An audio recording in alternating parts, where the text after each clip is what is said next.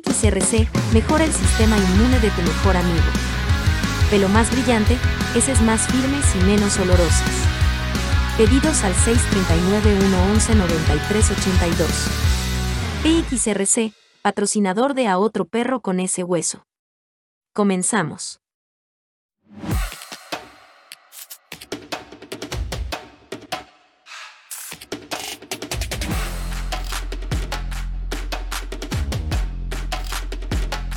El tema de hoy, perros forenses. Bienvenidos, esto es Otro Perro con ese hueso. El día de hoy tenemos un, gran invitado de lujo, Fernando Alcántara, comandante Fernando Alcántara, que eh, tiene experiencia en, en muchos ámbitos del perro, pero eh, también un tema importante que es el uso o aplicaciones forenses con, eh, con perros. Entonces, Fernando, muchísimas gracias por aceptar la entrevista. Y, no, por nada, órdenes.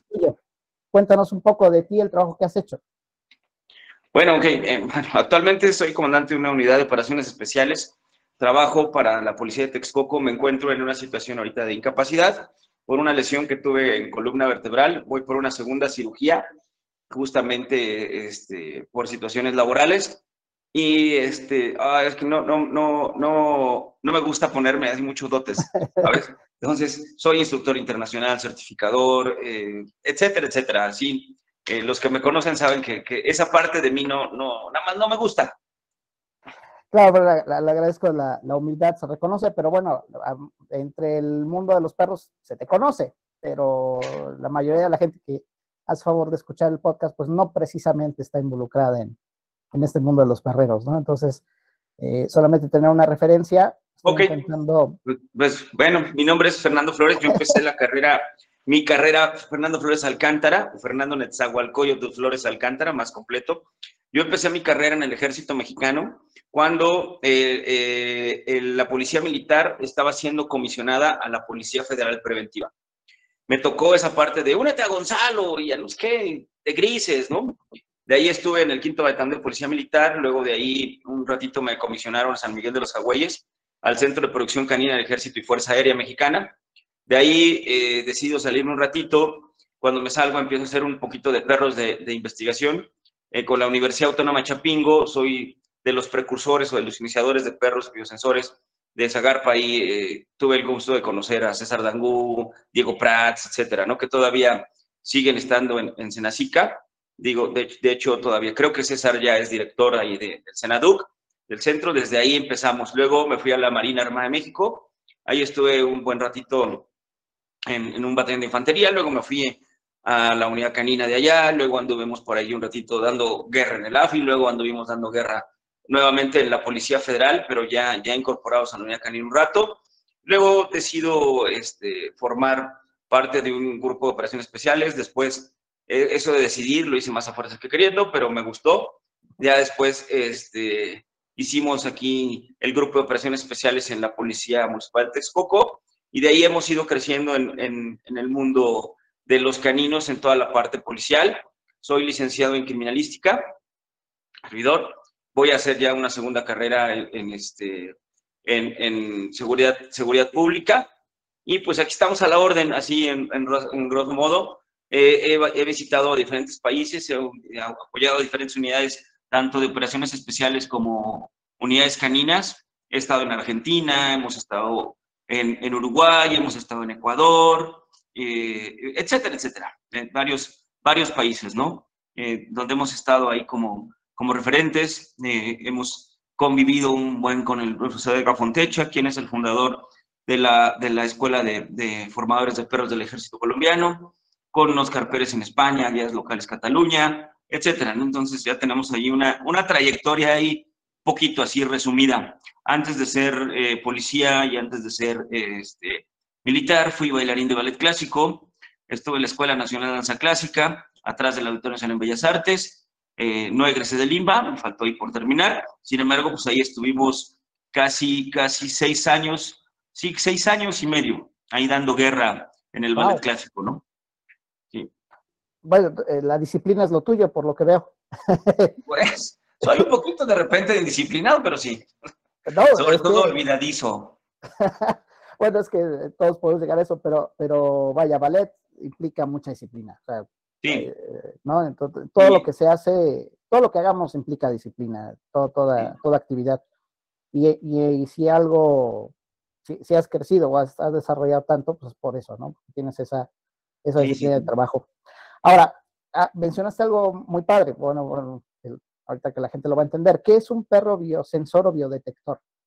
Ok, mira, se llama bio porque detectan cosas eh, tanto, tanto con vida y en este caso detectan larvas, ¿sale? Detectan larvas. ¿Para qué? Para que no puedan pasar a zonas inocuas. que es una zona inocua? Una zona que no está contaminada de, este, de esta larva. En este, en, este caso, la cochinilla rosada o la mosca de la Anastrefa capitata, que pueden acabar con, hectáreas de cultivos, ¿no? Entonces, cuando vienen de un país a México y contienen eh, posiblemente el huevecillo o la larva, eh, tienen que ser destruidos porque en México tenemos muchas zonas así, que son inocuas. Entonces, el perro biosensor es el perro que detecta específicamente eh, este tipo de larvas, ¿no? Este tipo de, de, cuestiones. Por eso es bio, de vida. ¿sabes? Ok. Sería lo orgánico, vida, entonces. Así es, orgánicos, así es. Ok. Ahora, esta, en este tipo de trabajo, que desde luego mucha gente se le va a hacer nuevo el concepto de que es un perro forense, bueno, no es precisamente porque el perro esté en, en, combata haciendo disecciones, sino no. Eh, ¿qué es un perro forense, Fernando? Va, mira, eh, en, en, México hay, uh, lo voy a decir, se puede hablar abiertamente, ¿no? Y francamente. Claro, claro. Ok, mira, en México desgraciadamente no tenemos la cultura que tienen otros países del primer mundo. Desgraciadamente al perro lo ven como una especie, uh, valga, valga el nombre animal, pero animal a lo animal, ¿no? Eh, entonces, eh, eh, las cuestiones políticas tienen que ver mucho a veces con este tipo de trabajos, por eso es que no son tan reconocidos. Dependiendo del partido político que entre, vamos a definir la palabra policía para que más o menos lo entiendan. no voy a entrar así en, como dijiste, en detalles, pero la palabra policía quiere decir aquel que obedece a un orden político y social. Tú cuando les preguntas, ¿qué es un policía? pues es el que cuida, vigila, custodia los bienes de unas personas. Bueno, todas eso son funciones del policía, pero la palabra en sí, para, para que es del griego y latín, que es, es de politia, es aquel que obedece un orden político y social. Pues cuando viene el cambio de un partido político, si al del partido político no le gustan los perros, pues los quita, aunque los perros hayan funcionado. Aunque ahora con las reglas de, de protección animal, su obligación sería mantenerlos porque si no caen en un delito, pues ahí los tienen olvidados de Dios y es una zona de castigo para, para la parte de los policías y demás, ¿no?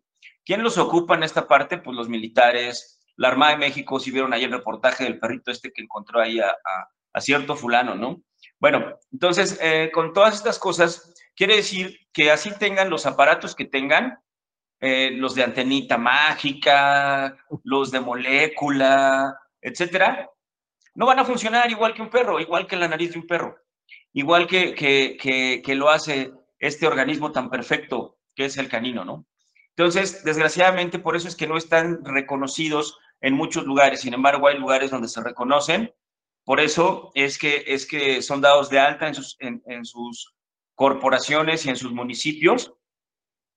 Y entonces forman parte, forman parte de, de, estas unidades registrados. Cuando se reconoce así, entonces Acuérdate que, la parte de la ley es interpretativa a quien la representa o a quien la interpreta a su favor, pero desgraciadamente no lo es en todos lados, ¿no? Entonces, por lo tanto, no tienen el uso que deberían de darse.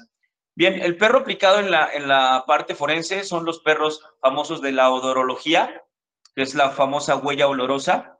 Hay un gran referente que yo admiro mucho y te, espero tener el gusto de conocerlo, que es el doctor Mario Rosillo, de Argentina que ha trabajado mucho esta parte de, de, los perros. Lo conozco por Face, supe de su perrito que había fallecido. He ido a Argentina y no he tenido la fortuna de poder coincidir con él, pero ya, ya, ya podremos. Entonces, eh, así a resumidas cuentas, pues sirve para poder encontrar a través de la escamación o la huella individual de cada persona a quien haya cometido un crimen o un delito, a través del olfato del perro, ¿no? Del seguimiento que lleva obviamente un proceso general para poderse entrenar. Y en resumidas cuentas, pues es que eh, había, estaba la policía científica, que tenía la policía de investigaciones. Ahí tú sabes que, que por corruptelas y otras cosas, eh, muere también el, comandante que había fundado ahí este, la unidad, y pues se vienen abajo muchos proyectos y muchos planes, ¿no? Porque tiene que ver mucho la mafia política y a lo mejor me caen encima y al rato vienen en helicópteros y me extrañan, ¿sí? Pero sí es la mafia política, ¿no? La mafia política. A, quien a su deber convenga, pues la va a tener bien, ¿no? Y a quien no, pues la va a tener olvidada, perros mal alimentados, mal cuidados, mal entrenados, gente mal capacitada, desgraciadamente, son gente que no ha pisado la calle, que no saben realmente lo que es organizar operativos y, hacerlos de, una manera específica hacia cada área, ¿no? Y bueno, tocando el tema que, nos atañe, pues así es como no es reconocida ahorita en algunas situaciones. Sin embargo, en mi experiencia te, te, puedo contar que nosotros sí hemos hecho puestas a disposición y carpetas a través de, perros que han detectado manchas hemáticas o olores de personas que han cometido sobre todo asesinatos. No, no, no voy a mencionar eh, algunos casos específicos, no el nombre del número de carpetas para no caer en ningún delito de concupiscencia. Claro. Sin embargo, sí, sí, historias, ¿no? La que más me ha marcado es la de un niñito que le decían Chepe.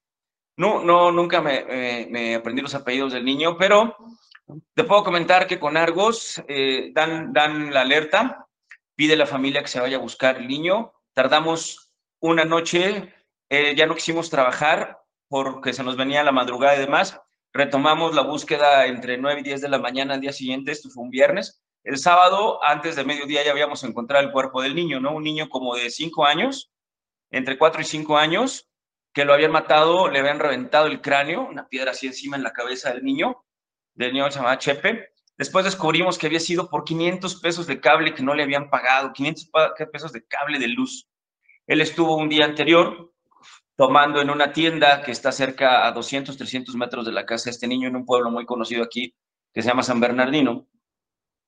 Después él se va a su casa y de ahí ya no encuentran al niño. La última vez que ven es cuando el niño se acerca y este le da unos dulces y de ahí ya no se sabe, ¿no?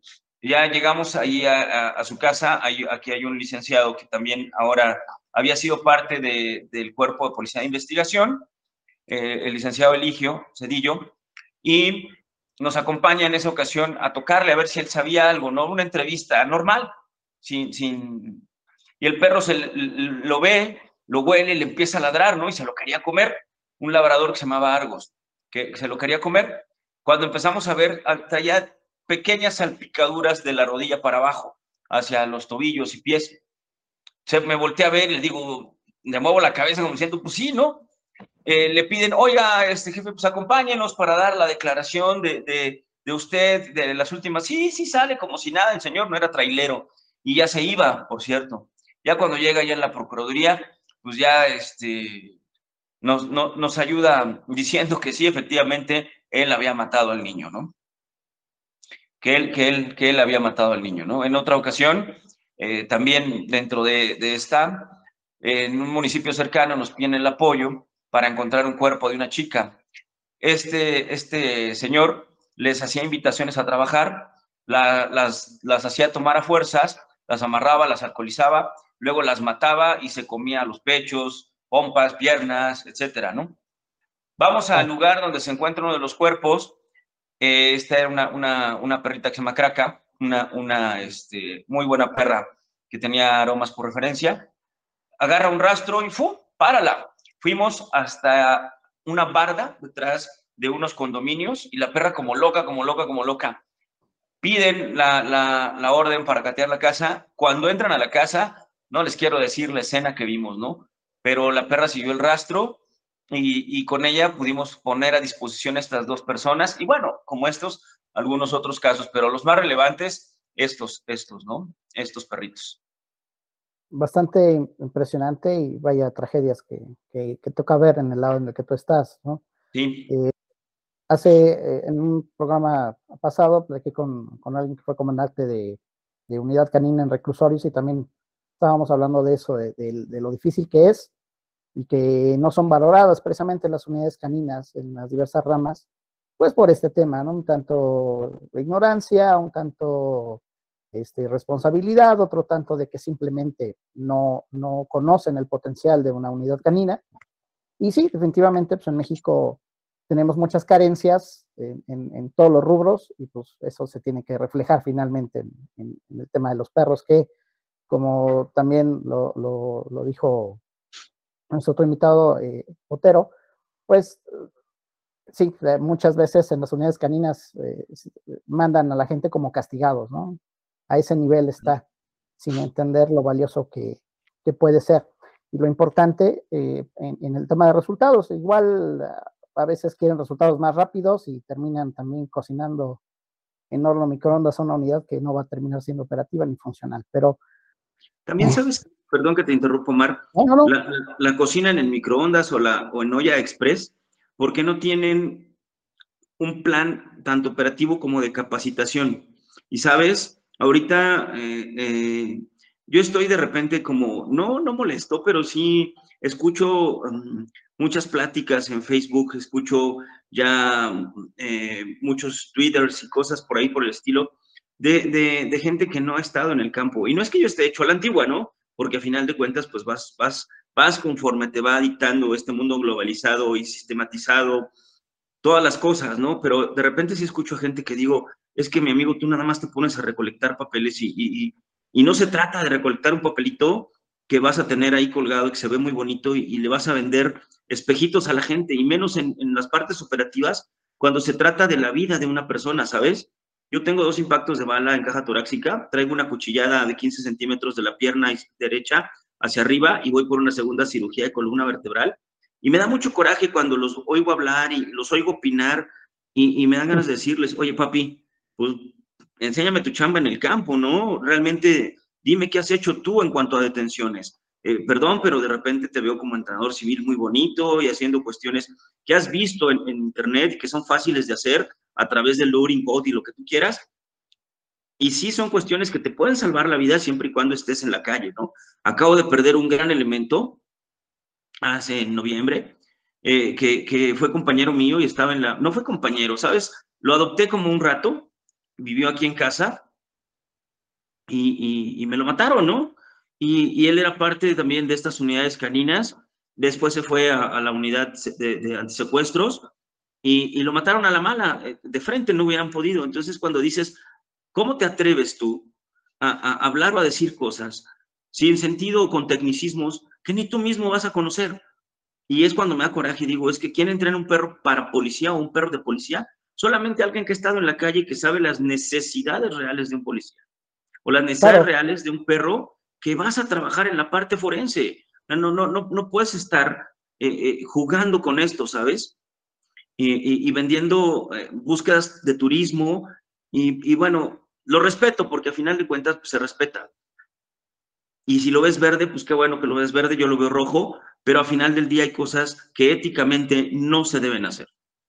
Exactamente, comandante, éticamente tú has dicho la palabra clave. Eh, yo lo he dicho muchas veces en, redes, en los programas, y lo reafirmamos en esta serie con cada invitado, que el término operativo eh, ya lo malbarataron y lo prostituyeron gente que nunca ha tenido el honor de portar una placa, gente que nunca ha tenido la, responsabilidad de portar un uniforme o responder ante una, una corporación, quienes de alguna forma lo hemos vivido de más o de menos, eh, sabemos lo importante que es la, responsabilidad que dice, que implica traer un uniforme, traer una placa, traer un gafete, y que no es por sentirse más que los demás, simplemente entender que cuando a ti te toca estar cerca de una, de una acción donde alguien puede detonar una, un arma o cometer alguna, eh, alguna acción que ponga en riesgo la vida de los demás, pues no es fácil, ¿no? ¿Sabes? Entonces, no nada más lo del arma. Eh, implica, llámale misticismo si tú quieres, o magia, y como, como, como, como muchos lo entendemos, ¿no? El que estés arriba de una batea, a veces sin comer, eh, tomando agua y comiendo pescuezos de pollo con salsa valentina y unas tortillas, porque es lo que tienes en todo el día, porque tienes la responsabilidad de estar vigilando. El que la gente te insulte o te diga muerto de hambre, por ti, por, por mí comes. Si no sabes, tú eres un ser humano, ¿sabes? que también eh, tienes ese miedo de no saber si vas a regresar a tu casa o no. Como policía tienes un pie en la calle, un pie en la tumba y un pie en la cárcel. ¿Qué paso vas a dar? Pues va a depender de ti. Si es bien cierto, hay compañeros que son muy corruptos y, es otro tema de, otro, de harina de otro tema de costales, ¿no? Pues sin embargo, es el hecho de vivir el frío, el no dormir, el rolarte para dormir, el, el tener que estar cuidándote los 360 grados, el, a lo mejor si ya tuviste un tiroteo y traen un globo y te tiras al piso, te pegas en la litera, eh, no poder tomar un vaso con agua por los nervios que tuviste ese día, el, el no saber si vas a regresar a darle un beso a tu hijo, e implica muchas cosas, ¿sabes? Eh, toda esa magia buena y mala de lo que es ser oficial de policía y, tener esa parte operativa que muchas veces los mandos de papel no entienden. ¿Por qué de papel? Pues porque políticamente los ponen, no son seleccionados, no tienen la experiencia y usan lo que es a la policía o las unidades caninas como usos y costumbres. ¿Qué es uso y costumbre para mí? Pues que nada más tengan planes operativos de 24 por 24, que no piensen en más que cambiarle nombre. Ah, bueno, hoy son sectores y dentro de los sectores vamos a ponerle sector rojo 1, sector rojo 2, pero van a seguir operando igual. Ah, bueno, ya miren, señores presidentes, ya hicimos un cambio. Ahora los sectores van a ser policía de barrio. Ah, miren, ya son policía de barrio. Ah, bravo, sí. Y les aplaudan sus monadas, sin tener gente que realmente se ponga a estructurar, a planear y hacer técnicas y tácticas reales, sobre todo con lo que tienen, que son perros, por ejemplo, ¿no? Estas, estas unidades caninas, como decía mi, mi buen maestro, el difunto Mario Anaya, ya estamos en, en, una época científica, ¿sabes? Ya no es una unidad canina nada más, sino es una unidad cineológica que tiene que ver con muchas, muchas partes científicas dentro del mismo entrenamiento. Y dentro de ese mismo entrenamiento es poder hacer realmente una buena operatividad para hacer una buena proximidad social y un buen sistema operativo real. Por ejemplo, en el caso de, lo que yo hice en varios años, que fui muy sonado y fue cuando empecé a agarrar mi, mi fama, nosotros eh, eh, peleábamos realmente contra la delincuencia organizada y nos rifábamos el pellejo y realmente utilizábamos los perros en lo que se tenía que utilizar, la búsqueda, localización de personas tanto desaparecidas como de personas transgresoras de la ley en algunos casos. Por eso es que, que, empezamos a, tener cierta fama en la unidad canina aquí de. Pero eso se acabó. Se acabó cuando llegaron otras personas, cuando yo me incapacité y ahora ve dónde están los perros. No hay ni unidad, si hay dos o tres perros. Y a lo mejor me cuelgan por esto, pero sabes, no me importa. ¿Por qué? Porque eh, eh, eh, ya, ya me cansé de estar callado, ¿no? Y, y, de decirles, ay, sí, felicidades por tus tonterías que estás haciendo. Y estás viendo que todo lo que fue tu bebé, que yo lo hice, se está yendo al carajo. Se está yendo al carajo por gente que quería poder. Perdón lo que voy a decir con todo respeto a todos, ¿no? De ver quién la tenía más grande para terminar siendo una mini porquería chiquitita, ¿no? Que no supo ni hacer nada. ¿sí? Entonces, e, e, esa es, esa es la verdad de las cosas con las unidades caninas, ¿no? Y pocos se preocupan que tengan alimento, que tengan veterinario, y a veces le tienes que invertir tú de tu bolsa, y es algo que ellos no entienden. Que llegó, como la vio bien establecida, nada más quiso estirar la mano, ¿no? pero no le, no le costó la selección de los perros, no le costó el alimento, el veterinario, el equipo, la formación, la parte operativa, los planes operativos, y todo te estiraban las manos por, ay, comandante, ¿me lo presta? No, ¿qué pasó? Haz el tuyo, papá. Sí, sí ya, ya la tienes y la querías, bueno, ahí la tienes. Y les quedan grandes los sacos. Desgraciadamente así es.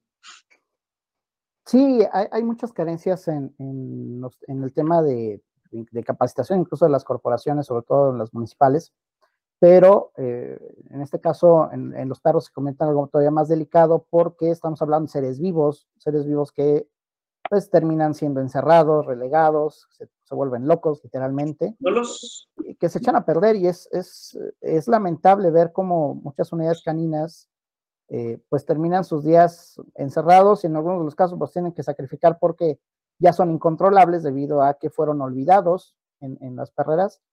Y, bueno, hay, muchas historias ahí lamentables.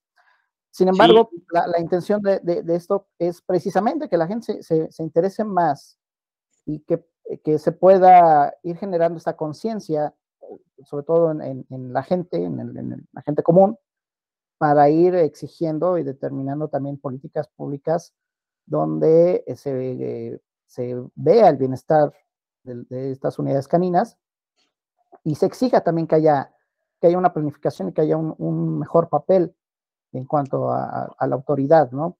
Y ahora, en, estas, eh, en este tema forense, para algunas personas a lo mejor sea un poco más eh, conocido el tema de, los perros que trabajan en, los cuerpos de bomberos, ¿no? Cuando hay incendios, eh, que detectan, pues si hubo aceleradores de fuego, algunos químicos. iniciadores, etcétera. Iniciadores, que, que, haya sido causado un, incendio. Y bueno, algo parecido también se utiliza en el tema forense, en, el tema de, de homicidios, ¿no? Eh, eh, uno de, los referentes, como lo dijiste, es, el doctor Rosillo en Argentina. ¿Y cómo, seleccionamos? ¿Qué tipo de perros nos sirven? Porque también mucha gente piensa que cualquier perro, ¿no? Ah, también lo puede hacer. Sí, todos los perros son perros y tienen cualidades excepcionales en el olfato, pero eh, se requieren ciertas características. en tu caso, ¿qué buscas en un perro para que haga este trabajo forense? Ok, mira, para empezar, hay que tomar en cuenta que para este tipo de trabajos tienen que llamarse activos biológicos. ¿Por qué activos biológicos? Número uno, porque van a estar dados de alta en una corporación para que tengan valor. Biológicos porque son seres vivos y por lo tanto merecen esa parte. Ya que una vez son seleccionados los activos biológicos, ¿qué buscamos? Que tengan persistencia, constancia, resistencia, que tengan un carácter estable, dentro del carácter estable, que sean muy dinámicos, eh, para que me entiendan los que no, juguetones, que sean unos perros muy juguetones, que tengan cierta hiperactividad y sobre todo esa hiperactividad poderla canalizar durante un juego hacia la parte que vamos a estar trabajando, sobre todo si es que les vamos a enseñar a buscar restos humanos, personas vivas o en su caso cadáveres, ¿no? En la parte forense. ¿Para qué? Para que el perro cuando tenga toda esta parte pueda tener una buena consistencia. ¿Qué le llamo consistencia? Mm, para que me expliquen. Es como cuando haces un pastel y te queda realmente muy bien, ¿no? Así, esponjosito, que no se hunde, que no está aguado, y esa consistencia la vas dando desde la selección en las primeras improntas, desde que tú ves al cachorro, cómo se acerca la mamá, cómo busca la tetilla, tú los separas a todos y ves al más avispado en la nariz, ¿no? Cómo empieza a acercarse a buscar la, comida. Desde ahí dices, bueno, por aquí empieza a hacer y empiezas a seleccionar desde ahí. Después empiezas a hacer ya ejercicios de más resistencia en cuanto a los cochorritos en base a juego o con base en juego, perdón. Con base en los juegos vas teniendo esa parte de la selección. ¿Qué buscamos? Perros que también traigan cierta, cierta carga genética. Bien lo mencionaste, no todos los perros, todos los perros buscan todos los perros van a tener de entre 120 a 125 a 350 millones de células olfativas alojadas en la cavidad nasal. Sin embargo, no todos lo van a hacer de la manera que se necesita para este tipo de trabajos. Puedes tener un perro con el que puedes jugar a buscar cosas. Sin embargo, no quiere decir que tenga la, misma resistencia para profundidades. Un error que todos cometen en las unidades caninas es, eh, por ponerte el ejemplo, mira, tenemos esta pluma y vamos a hacer que busque esta pluma y esta es la parte, aquí metemos la pluma y el perro llega y toca con la nariz la pluma. Ah, ya la encontró, ya marcó, ah, muy padre. Pero cuando piensas como un delincuente real, ¿sí?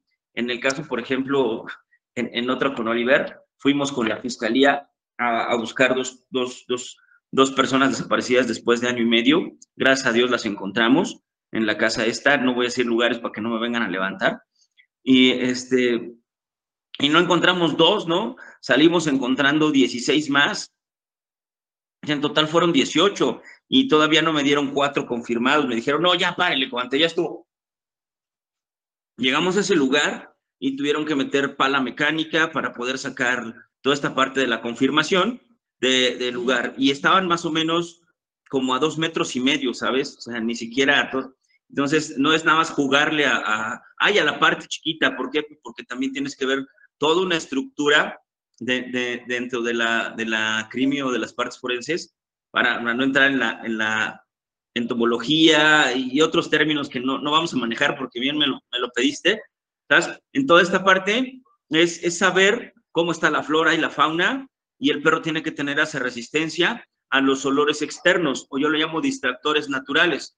Estos distractores naturales pues, puede ser otro perro muerto, una vaca muerta, y el olor a cadáver de humano, pues, ah, dices, es cadáver. Pues no, no es cierto, ¿no? Tiene ciertas similitudes, ciertas características que son las que vas a buscar dentro de la fijación. Y para una buena fijación, pues necesitas un buen perro que tenga también una buena carga genética, si no excelente, sí cuando menos eh, en esta parte. ¿Qué razas son las más adecuadas? Y, entre estas, pues el labrador, el golden, el malinois, el holandés, el alemán y alguna otro por ahí este, de, de, garbanzo de alibra que te vas a encontrar, ¿no? Porque no podemos descartar que por ahí vas a encontrar dentro de todos uno bueno, pero de 100 va a ser uno o dos, no todos. Entonces, eh, eh, perdón, espero que no haya nadie a que, que, ofenda esa susceptibilidad de, eso de, este, de adopta, no compres. Bueno, sí estoy de acuerdo en muchas cosas, pero no en, en las cuestiones de los perros con funciones o técnicas específicas. Después de todo, tú adoptas también un perro con una función de, perro de compañía y te sale contraproducente. Bueno, en esta parte del trabajo, cuando se trata de encontrar seres vivos o se trata de encontrar a una persona que se le apareció, uno puede estar jugando eh, a, buscar o encontrar o a engañar a la gente entre que sí entre que no. Y es un trabajo muy arduo, ¿no? Yo llevo más o menos alrededor de 26, 27 años ya en esto sin embargo, hace cuatro años me he perdido un poquito en hacerlos por las cuestiones de mi espalda, ¿sabes? Traigo ahí unas, unas broncas este, fuertes y a veces me desespero, pero bueno, este, no, no hablemos de eso porque no vine al psicólogo. sí, este, sí, este, sí, sí. ¿Qué busco? Es eso, ¿no? Eso es lo que busco. Para que haya realmente una consistencia, yo le llamo entrenamiento piramidal. ¿Qué quiere decir entrenamiento piramidal? Es bien simple y sencillo, te lo voy a poner así. ¿Cuántos edificios no hicieron con, con, este, sistemas de amortiguación para movimientos trepidatorios oscilatorios? Y se cayeron, se cayeron. Sin embargo, nuestras hermosas pirámides, de donde quieras, Teotihuacán, donde quieras, siguen paradas y siguen en pie, porque tienen buenos cimientos, están bien, fundadas, bien fundamentadas, bien estructuradas y bien hechas. Y eso es lo que busco en un perro, que un perro que tenga todas estas características, puedas hacerlo en una base piramidal, ¿no? Y que sepas cómo funciona la maquinita. No nada más es de, ah, mira, escóndele el trapito y aviéntale la pelotita y ponle ahí para que encuentre. No, no, no, no. Tienes que saber cómo funciona esto. Desde aquí, cómo se va el estómago, cómo divide todo. Y entonces, no todos los perros te permiten hacer eso, ¿sabes? No todos. Entonces, desde, que, desde que ves que es el primer instinto, ah, bueno, ahora vamos a ver cómo tienes tan desarrollo ese instinto. A ver, te voy a separar tantito de la mamá y vamos a empezar a ver. Cachorro 1 tardó 20 segundos en acercarse. Cachorro 2 llegó en chinguísima la mamá. Ah, bueno, empiecen a marcar y vamos a hacer otras pruebas y desde ahí empiezas a desarrollar la nariz. Claro. Otro de, los de las intenciones de este, de este podcast, por eso se llama eso, se llama así a otro perro con ese hueso, es desmitificar muchas, muchas cosas y acabar con estas eh, creencias o buenas intenciones a veces. Eh, tú lo has dicho, eh, ah, se buscan perros con ciertas características, generalmente de raza específica. Lo, lo, sigo reiterando, no estamos en contra del adopta, la gente que pueda adoptar lo va a hacer, lo, lo, lo podrá hacer, pero para ciertas tareas es importante seleccionar un perro desde la crianza y eso no nos vamos a cansar de defenderlo y repetirlo porque está comprobado. Eh, sí, hay garbanzos de libra, hay muchas historias de excepciones, excepcionales que incluso este, el, propio ejército lo, ha hecho, que de repente han rescatado perritos y dicen que los van a entrenar. Eh, pues eso yo me atrevo a pensar que es parte de un discurso, ¿no? esa es una parte social, política, mentirosa, mentirosa. Es, es, una parte política social que es mentira, mentira, mentira. Ya, eh, eres el ejército y punto eres la marina y punto. O sea, eh, eh, si tus trabajos van a ser sociales, llama a la gente que tiene perros y ten entrenadores que puedan ayudar a restablecer problemas conductuales y ayudas más que diciendo, ay, voy a adoptar un perro. Mira, eh, quien sí he visto que lo hace y realmente lo hace muy bien, sin embargo, también caemos en esa, son, son, son malinoas o son perros garbanzos de libra y es Senacica, ¿no? César tiene un buen programa de selección de perros en fundaciones donde van, seleccionan al perro y el perro pasa un proceso muy largo de la selección. Eh, si en algún momento puedes invitarlo para que te expliquen también ese proceso muy bueno. Este, es, ese proceso de selección, ese proceso de selección que pasan los, los perros es muy duro, ¿sabes? Y hay perros que tienen que regresar nuevamente a, a, a, los hogares temporales porque no aprobaron ese, ese, esa parte, ¿no? Esa parte. Eh, perdón, déme un segundito, Mar. por favor. Hay algo que yo uso a veces para explicarle a mis clientes, a las personas, un ejemplo que puede, pues me podrán acusar de, de, racista, clasista o lo que sea, pero no, esa es la intención, es entender las realidades y los contextos. Si conocemos historias excepcionales, por ejemplo, de, un niño que fue extraído de condiciones de pobreza en, en Uganda, ¿no? y, lo, adoptaron, una fundación se hizo cargo de él, de alimentarlo, de llevarlo de la mano, lo adoptaron en, en, un área de primer mundo y terminó siendo un médico neurocirujano prestigioso. Sí, uno de cientos de miles que no solamente no tuvieron la oportunidad de llegar con los recursos, sino que no tuvieron la oportunidad de que desde, desde antes de la gestación la madre tuviera una nutrición correcta, una, sana, una salud completa, integral. Y entonces todas estas condiciones de pobreza se reflejan en el comportamiento, en el desarrollo del cerebro, de la sinapsis, de toda la capacidad neuronal que pueda generar ese organismo. Eso es una realidad. O sea, yo no estoy discriminando ni diciendo nada. Nosotros propiamente como mexicanos se, se puede demostrar cuántas desventajas eh, tenemos contra eh, otras personas de, primer mundo, ¿no? Llámese físico o mental. Digo, el ejemplo más claro es la selección nacional, ¿no? La decepción nacional. ¿Por qué no podemos ser capaces de dar ese, ese siguiente paso mental? Porque físicamente ya están casi, digo, vieras los jugadores de los 70 pues sí, chaparritos, flaquitos contra gente de 1,80, musculoso, pues ya los jugadores hoy ya están un poquito más este, a la par en la cuestión física, pero la cuestión mental sigue siendo importante y eso también se tiene que, admitir en un organismo vivo como el perro. Son perros que piensan, que sienten, que generan, eh, eh, que tienen emociones y que tienen que gestionarlas. Aquí, hay un punto muy importante, ¿sabes? Eh, tocaste la parte de la gestión y la resolución. Mm, mm, voy a tocar un punto que, yo lo veo desde mi, muy particular punto de vista, ¿sí? No, no, quiero, no quiero decir que mi palabra es ley, ni, ni mi palabra es palabra divina y me alaben, Señor. Yo he aprendido y soy de los únicos, si no es que fui el único que empezó a trabajar, una parte que se llama la del enriquecimiento social, parecido al de los, de los eh, enriquecimiento, el enriquecimiento ambiental, social y nutricional con los perros, como los zoológicos. Me dio como resultado perros que podían resolver sus propios problemas y conflictos. De tal manera que cuando a un perro le dejas retener la resolución del problema y el conflicto, en este trabajo policial te va a dar buenos resultados. Sin embargo, el perro lo condicionas a comer a las 5 de la tarde y en un plato. Y el día que no tiene el alimento a las 5 de la tarde en un plato, te está jode y jode.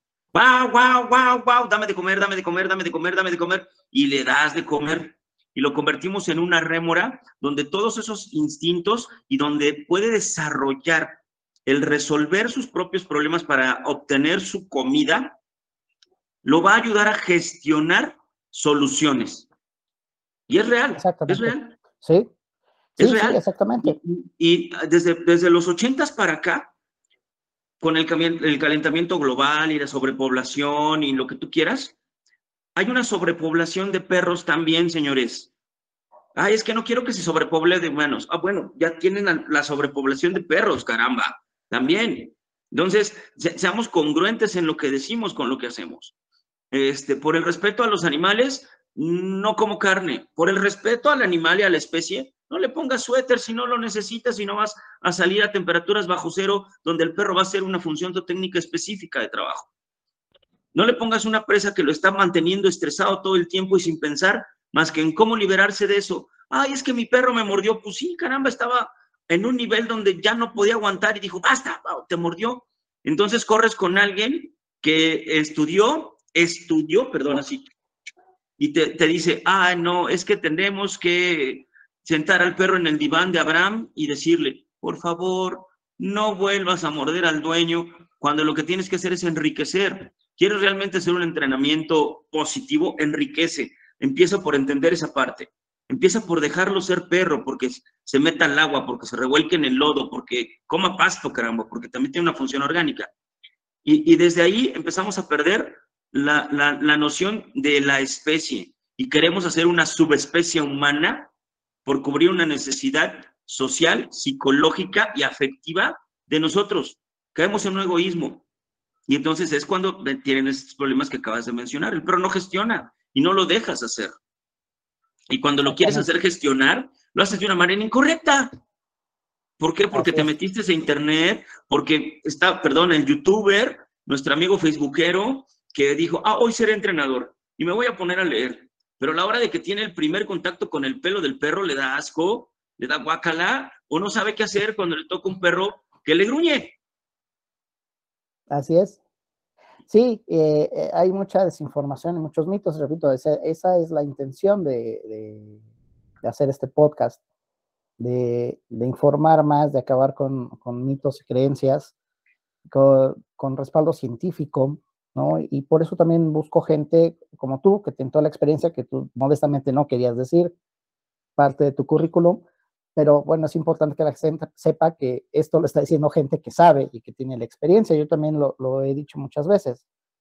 La verdad, cada quien tiene la suya. Yo no soy dueño de la verdad absoluta y, siempre he retado a la gente que me escucha a, eh, a, investigar, a no quedarse con lo que yo digo, sino a los reto a, a que vean si es cierto lo que estoy diciendo. Porque eso es muy importante cuando cuando se trabaja en absolutos, se busca hablar en absolutos, pues estás mintiendo, ¿no? De entrada. Ahora, eh, este tema de la defensa de, por qué trabajar con perros, eh, mucha gente lo, ha considerado maltrato. y hay también, no, y también muchos mitos, ¿no? Por ejemplo, que que el perro que detecta droga lo hacen adicto para que la encuentre, ¿no? no, no, no, para nada, no. Entonces, digo, no, vas a hacer un perro que coma cadáveres para encontrar cadáveres, ¿no? Menos, no, no. Ah, esa es otra, esa es otra. Una vez llegó una persona y me dijo, yo tengo un perrito que, que, ve vacas muertas y las rastrea y las sigue y se las come. ¿Será que nos podamos meter para la, la el trabajo de cadáveres? Ay, señor, sí, pásale, buenas tardes, lo atendí, ya, este, tal, ¿no? Eh, pero sí es eso, es esa parte, ¿no? Nos hacen adictos, son mitos, son, son mitos y todo se hace en base a una relación de, selección de aromas y juego, ¿no? El perro lo único que está haciendo es buscar su juguete con el aroma de lo que tú quieres enseñarle. Eh, eh, así en resumidas, obviamente lleva todo un proceso. Pero sí, sí, sí, en, en todas estas partes forenses, te imaginas, este, oiga, regáleme un kilo de, nosotros le llamamos de jamón serrano, ¿no? De, jamón serrano, este, para que mi perro se lo coma, para que pueda encontrar humanos. ¿Te imaginas? sí, que lo lleves a la morgue a, roer. Este, Huesos, ¿no? y que, se revuelquen el aroma del cadáver del humano para, irlo a encontrar. No, no, no, no es, no es así. Y es por eso que, que, caigo en todos aquellos que, que, tienen un montón de, de, papelillos por ahí y al final del día, a, la hora de que quieres que hagan algo, ah, toin, rebota, ¿no? Porque no es, no es tan sencillo salir al campo, ¿sabes? Salir al campo y aguantar las inclemencias, ver si va a llover, si no va a llover, si mejor esperas, si mejor paras, si lo haces y, luego tratas de involucrarlos con un sistema y se aburren. Entonces es cuando digo, pues les pasa lo que la película de Rocky, ¿no? Quieren saltar, ¿cuál es la 5, creo?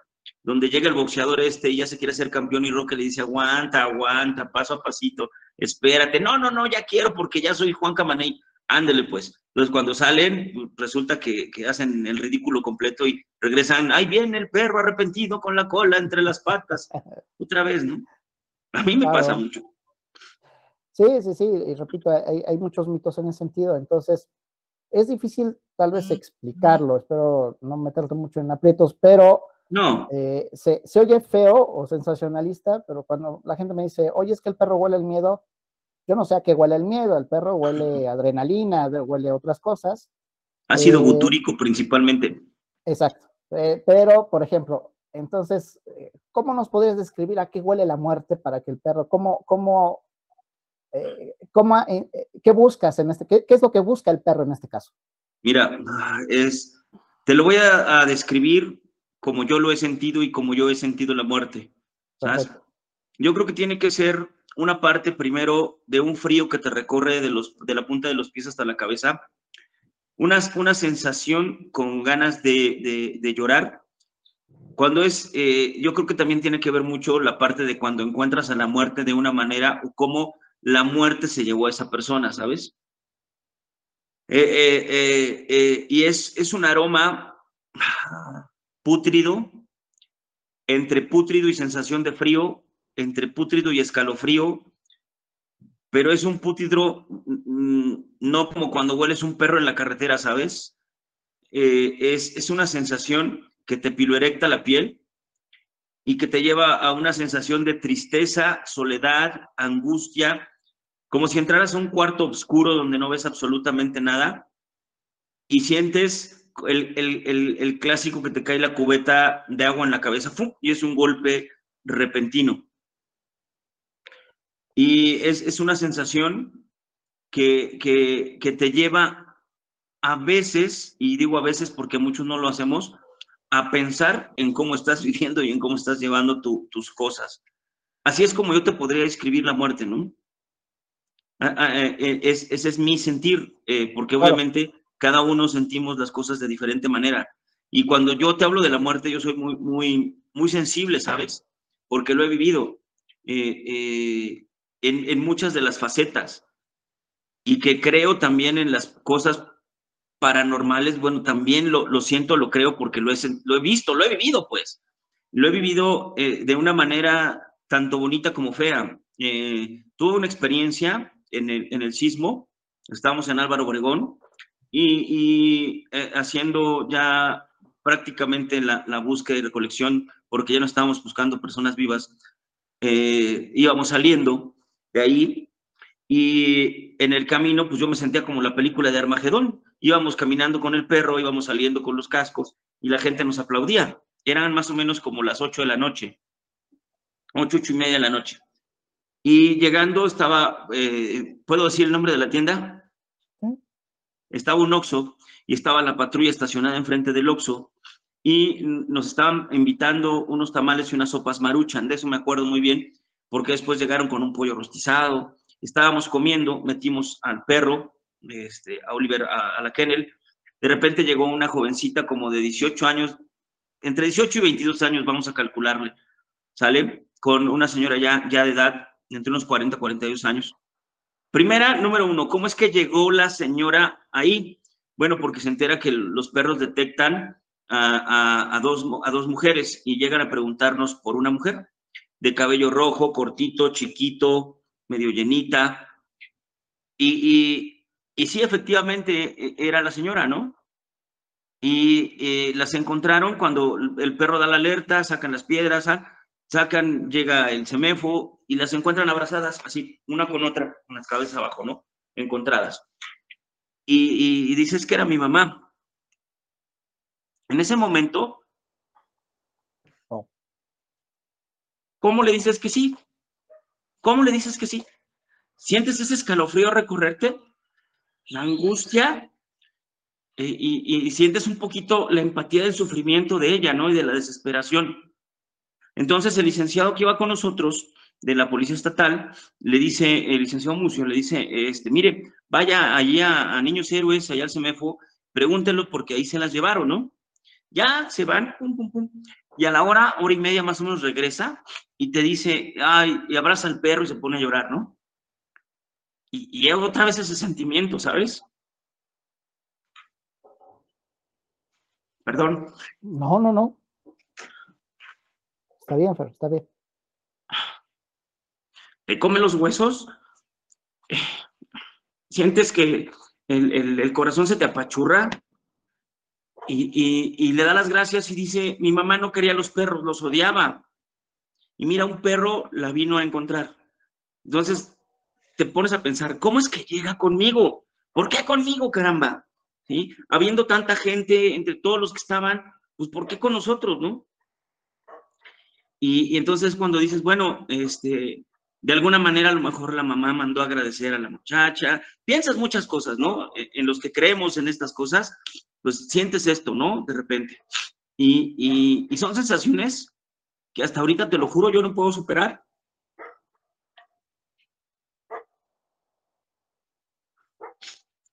Qué fuerte, Fer. Qué fuerte. Y, justo estaba yo por preguntar eso, ¿cómo, cómo lo manejas? Uy, mira. Es, Hay veces, difícil. Y, te voy a decir también por qué me ha hecho coraje. porque muchas veces la gente no entiende que tú cuando tienes estos eventos, a veces no puedes dormir, manejas un nivel de, de ansiedad tremendo. Cuando enfrentas a la muerte y tienes que enfrentarla de tal manera que es tu vida lo de otra persona, no te sientes Dios, pero a veces sientes que, que, que, se te, que se te va un vacío en el estómago, ¿no? Y hay momentos eh, eh, eh, en los que te despiertas de una manera muy súbita, no duermes, comes de más o no comes, te enojas por cualquier cosa y, te va afectando poco a poco. Por eso es que digo que, que, que todos aquellos que no han tenido esta sensación no sé cómo se atreven a, decirse operativos, ¿no? A, decirse que han estado, ay, que han rescatado, cuando, cuando no saben todo lo que conlleva ese cúmulo de sentimientos que tienes, ¿no? Entre entrenar un perro, entre hacerlo, entre ya no querer hacerlo, te lo juro, porque a veces dices, no, ya no quiero entrenar perros, ya no quiero hacerlo porque eh, esto me está causando estas partes en mi cabecita, en mis sentimientos. ¿no? desde ahí y, el, que te digan es que enséñame, y cuando tú valoras, y a lo mejor me veo a veces de repente egoísta, ¿no? Cuando tú valoras entre los grupos y dices, no, cabrón, es que tú lo que quieres es hacer circo, no quieres hacer esto, entonces mejor ya no te voy a enseñar, y te haces pato, y, y, ah, es que no sabes, no, no es que no sepas, es que no te mereces saber todo esto, ¿no? Eh, eh, así de repente, ¿no? Y cuando decides, ah, ya encontré quién sí va a aprender todo y a quién le voy a dejar mis legados, también te llevas tus carambazos, ¿no? También te llevas eso. Y, es cuando tú me dices, bueno, ¿cómo seleccionas un perro? Con eso y con algo que se llama clic. Yo le podría decir esto simbiótico, ¿sabes? Cuando, cuando clicleas con ese perro, sabes que ese perro es para ti y ese es el que vas a hacer, independientemente de si entrenes para personas, de si entrenes para rehabilitar. Cuando llegas a estos, a estos niveles, dice, este él y yo sí vamos a ser de la misma sangre, ¿no? Como dice el libro, el libro de las tierras vírgenes, ¿no? Tú y yo somos de la misma sangre. Y cuando vienes en, en, esa, en esa parte, en ese clic, en ese amor, en esa armonía con él, clicheas, sabes que ese es para ti, sabes que eso es lo que va a ser. Bueno, ese es mi sentir y mi opinión, ¿no? No sé si sea para todos, pero a final de cuentas eso es lo que, lo que es para mí, lo que es para mí. ¿Y cómo enfrentas la muerte? Pues de esta manera, ¿no? Así es como se siente. El despertarte en las mañanas, el estar enfrente de tu ventana en calzones o desnudo, este, sintiendo ese calor, esa angustia, esa ansiedad. Pues es como lo vives y así es como se enfrenta la muerte, ¿no? Y así es como la sientes. Qué fuerte. Y bueno, no, no, no hay otra forma de, de decirlo. Yo siempre he dicho que las cosas se tienen que decir como son. Y, entiendo perfectamente tu molestia, tu frustración, porque sí, mucha gente, hay publicaciones, de repente eh, ah, salen videos en internet donde es un fragmento de, la historia y, y, con ese fragmento de la historia ya todos son expertos y generan historias y generan diagnósticos y critican y dicen yo lo hubiera hecho mejor, eso está mal hecho. Lo, Se convierten en podólogos y, técnicos. ¿no? Lo comentaba con, otro, en, el caso de un perro, en un perro de policía que, lanzan a perseguir a un sospechoso y lo sujeta y, se ve al final que, les cuesta trabajo hacer al perro soltar y de repente muchos empiezan a decir, ese manejador está mal, ese perro fue mal hecho. Pero me dijo, o sea, estás lanzando el perro a un presunto delincuente que puede poner en riesgo la vida de otros y de los, principalmente de los policías pues no lo vas a soltar tan fácil. El perro no está en competencia, no está haciendo puntos, ¿no? Respetamos y no denostamos a, los compañeros que hacen ring francés, hipo, PPP, Schutzum, que son disciplinas también muy importantes y que no cualquiera lo hace. No, no cualquiera lo hace. No, no cualquiera. Pero una cosa, sí, que, que una cosa es, es, es, como un deportista. O sea, sí, o sea, una cosa va a ser puntos y otra cosa es hacer una detención, ¿no? Poner en riesgo la vida del elemento canino, del elemento policial humano y, salvaguardar el, de la población que está alrededor. Entonces... Y, no, no, no es tan sencillo, ¿sabes? Este, porque dicen, ah, yo lo hubiera soltado exactamente todo lo que acabas de decir, lo, confirmo, y, digo, dicen que la, la, andragogía es la base de la enseñanza de los, de los adultos y andragógicamente vas aprendiendo con tus propias experiencias para poderlas compartir para que los demás lo aprendan. En resumido, eh, eh, hay situaciones en las que se suelta el perro, ok. Tú sabes, yo les pregunto, muchos que lo han vivido, que han visto a sus compañeros morirse, ¿no? Eh, cerca de ti, no en tus manos, porque al final de cuentas le tocó a otro compañero que se le muere el bebé en las manos porque el delincuente le disparó, o al compañero que traía mal el chaleco y le entra el disparo en pleno corazón y lo ves caer, lo ves desfallecer y tienes y te toca a ti agarrar al, hijo de, que lo mató y lo tienes enfrente y tienes el arma en su cabeza y, y, decir no lo puedo matar porque tengo que respetar los derechos humanos de este individuo y es una vida. Y al final de cuentas muchos van a decir, sí, mátalo, sí. Pero ¿sabes lo que eso conlleva? O sea, quisiera que estuvieras enfrente de este hijo de la fregada, que lo vieras a los ojos con el cinismo con el que está, para tener que llevarlo detenido para iniciarle un proceso, ¿no? Y luego el coraje con todos tus compañeros, porque empiezas a buscar el arma homicida y la chingada arma no está. Y con los de las otras corporaciones, y es cuando te da coraje, oye, acaban de matar uno de sangre azul, mi hermano, no hagan esas cochinadas. Y no está. Y tienes que enfrentar esa apuesta y enfrentar al Ministerio Público que te dice, o apareces arma o tú también te vas al bote.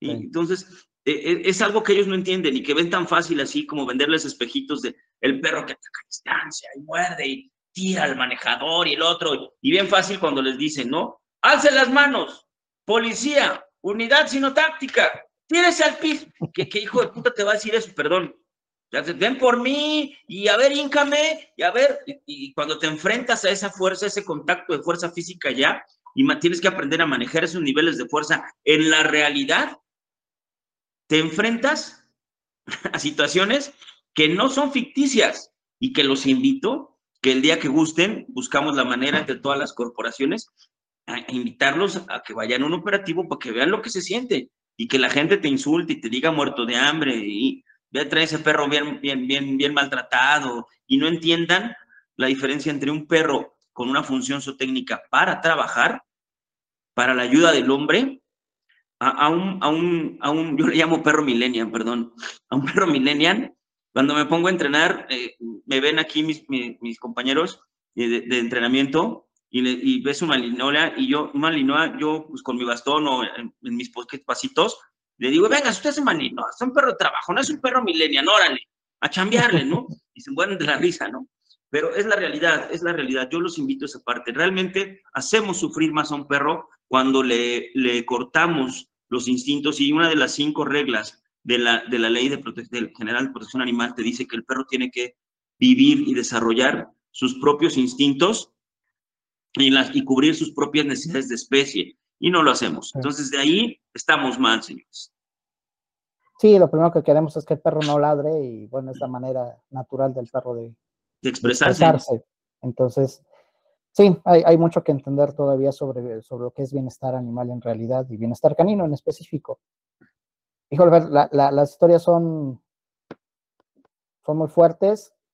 Es, es importante reconocer no solo a ti, eh, que estás en el micrófono en este momento, sino a, todas las personas que están en, campo trabajando realmente, aquellos buenos elementos que, hacen bien su trabajo, se les tiene que reconocer. Y se les tiene que reconocer muy bien. Tenemos que, entender que falta mucho por hacer en cuanto a legislación, en darles más, más certeza jurídica a, todos los cuerpos de seguridad, a todos los elementos, una mejor paga, desde luego, eh, que mucho se habla hoy de, atender las causas de la corrupción y que los grupos delincuenciales capten gente, copten gente para sus filas, pues empezar con las corporaciones, ¿no? Yo creo que no solamente son las pruebas de confianza, que son importantes, no solamente es, eh, es generar una buena capacitación, sino una buena retribución, ¿no? Yo, yo, yo te puedo decir que hay mandos y te digo, me van a venir a levantar, vas a ver. hay mandos que pasan las pruebas de control y confianza, hay mandos que dice el Sistema Nacional de Seguridad Pública que tienen que ser licenciados y que tienen que tener alguna maestría y no lo son, empezando por ahí. que van y no sé cómo le hacen para pasar los famosos controles de confianza y van y le cobran al Walmart 300 mil pesos por ir a cuidar eh, las plazas, centros comerciales. Entonces, desde ahí estamos mal, ¿sabes? Desde ahí, y perdón, somos hipócritas porque eh, eh, escondemos, pedimos con la derecha y escondemos la izquierda. Desde ahí estamos jodidos. O sea, por favor, con las asignaciones de patrullas. pongan atención en esto realmente. Pongan atención. La primer cara de cualquier municipio, distrito federal, lo que quieran, es su seguridad pública, por eso es pública. Dice, dice sí Robert Pell que la policía está hecha por los ciudadanos y los ciudadanos formarán y vigilarán a la policía. Pero eso no quiere decir que la juzguen y la critiquen a lo tonto, sino que si analizas bien lo que quiso decir nuestro amigo inglés, tiene mucha razón. ¿sí? Eh, eh, el que la policía esté acertada es la ausencia de los crímenes y los delitos y una sociedad, una comunidad bien. Pero si no eres empático, si no haces bien tu trabajo, pues estamos jodidos. Si nada más vas a estirar la mano y a decir que sí, pero no, y a correr elementos que sí lo hacen bien porque no entran en tu, en tu rol o porque no te besaron otra cosa, pues desde ahí estamos mal. Entonces, para, para las unidades caninas es exactamente lo mismo. Si tú tienes, fíjate bien, yo siempre lo he dicho, si quieres ganar adeptos políticos, tiene una buena unidad canina bien hecha, que vaya y trabaje en las escuelas, que enseñe realmente la prevención situacional del delito, la prevención comunitaria a través de exhibiciones, a través del respeto mismo a los animales, a través del respeto mismo a la ciudadanía, a la activación de servicios de emergencia, a la activación de los rondines y recorridos con tu buen compañero. Y así te puedo dar muchas ideas, no te doy más porque a lo mejor para me están oyendo y me las van a querer copiar.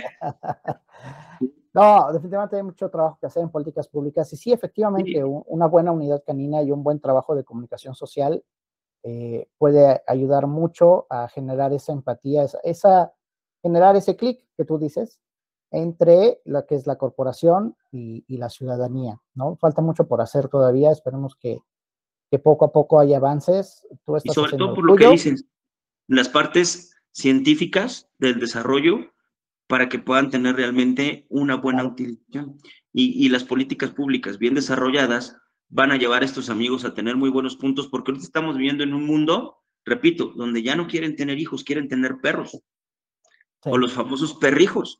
Entonces, al, al, estar enseñando realmente una buena cultura, una buena educación canina a través de las políticas públicas, sus departamentos no nada más caninos, sino zoonosis y demás, van a lograr muchas más cosas, porque ahorita ya muchos ya no le creen a los políticos, ¿no? Ya, ya despertaron gracias a las famosas redes sociales y demás muchos ciudadanos. Otros seguimos dormidos, ¿no? Pero una, una buena política social sería el buen cuidado, con el buen manejo, con funciones o técnicas y, buen, y permitirles el desarrollo de todos sus instintos, inteligencia y bla, bla, bla, todo esto del perro. Y créeme que lograríamos mucho más. Y entonces la asertibilidad, la credibilidad en cuanto a las cuestiones tanto forenses, operativas, de proximidad social y todo lo que conlleva una unidad, seríamos un país de primer mundo porque tenemos muy buenos entrenadores. Desde luego. Y, reitero, no, no es denostar a los compañeros que hacen deporte. El deporte, ¿eh? el deporte es la, base técnica la base técnica para los, perros de, trabajo operativo, pero hay una limitante en los que somos entrenadores de perros, terminamos preparando al perro, las unidades, los binomios ya de manera operativa deben ser trabajados y entrenados por gente de las corporaciones. Un entrenador no puede preparar a un elemento, no lo debe hacer, porque estamos cayendo en la receta para el desastre. es que, ¿sabes qué? Les creemos nuestra necesidad de, aprender, yo lo, yo lo entiendo de los compañeros. Yo tardé mucho tiempo en desarrollar eh, esta parte cuando empecé a entender que necesitaba perros con, con, capacidades distintas a las necesidades de nosotros. No es lo mismo la delincuencia de Catepec, la de Nesa, la de Texcoco, cada uno tiene un sistema delincuencial diferente basado en X. ya no diré más porque nos voy a dar claves. Entonces, al final del día, al final del día, tu entrenador civil no puedes arriesgar a un policía con un perro que no va a hacer nada a la hora de enfrentarse a una realidad frustrante. siempre como entrenador les enseñamos a los perros a ganar, a ganar, a ganar, pero nunca a perder y nunca a resolver. Y el día que el perro se encuentra perdiendo, tiene una gran frustración y en su vida vuelve a morder o en su vida vuelve a buscar. ¿Por qué? Porque se siente, se siente ya, yo digo así, frustrado e inútil y dice, bueno, pues ya para qué sirvo, ¿no? Ya lo echaste a perder. O perdió la vida el perro y el elemento. Que entendamos que tenemos que formar entrenadores realmente para cada nivel. Digo, lo dijiste, no desnotamos a nadie. Respeto y admiro a muchos de ellos. Eh, a muchos, de verdad, los admiro y los veo. Digo, ah, qué gran trabajo, ¿no? Yo quisiera de repente hacer una obediencia como la hace este, pero bueno, mis, mis están otros, pero sin embargo, yo quiero hacer eso también. Son, son admirables, ¿sabes? Y, y cada, cada trabajo es respetable, cada trabajo se admira, pero lo que no se vale es que engañemos a la gente. Definitivamente. Definitivamente, Fernando, ha, sido muy enriquecedor platicar contigo. Ojalá esta no sea la última vez. Y, para cerrar el, capítulo de hoy, algún, algo con lo que quieras cerrar en cuanto al, a cómo visualizas el, futuro del, uso de perros en materia forense en México o tu, tu esperanza. Ok. Mi esperanza es que realmente se logren las unidades científicas como siempre se ha querido, que realmente los políticos dejen de preocuparse por hacer otras cosas y empiezan a tener realmente una visión amplia, amplia quiero decir, entran en visión de cono, les ponen, ¿cómo se llaman? Para los burros y esto que van acá, así, y este, que abran su visión y que entiendan que ya estamos en un mundo tanto globalizado como modernizado, como mecanizado, donde tenemos que hacer nuevas políticas en cuanto al desarrollo de unidades caninas que van a ayudar mucho para todos los rubros que si realmente amamos a los perros, dejemos de pensar que los dañamos permitiéndoles expresar libremente sus instintos y necesidades. Que decir libremente no es que hagan lo que quieran, sin embargo es que sí puedan expresarse, que, que, dentro de las reglas sociales sea hacerle entender al perro qué esperamos de él y él qué puede esperar de nosotros, eso sí es siempre importante, que no seamos egoístas y que permitamos el desarrollo de sus instintos para no, no, no echarlos a perder, porque realmente estamos acabando con la especie que deberíamos de, respetar si tanto amamos, ¿no? Somos el peor depredador y tenemos que pensar que le estamos predando de una u otra manera. Piénsenlo, acérquense realmente expertos, acérquense realmente, no les puedo decir, ah, pues pregúntale al experto, sabe esto, sí sabe, ¿no? Porque al final de cuentas todos tenemos nuestros, nuestros lados buenos y lados malos. Sin embargo, sí piensen en eso y que adjuro, pues adjuro que si realmente podemos hacer cambiar a los políticos en esta parte, las unidades van a, van a seguir creciendo y no van a dejar de desaparecer con muchos lados.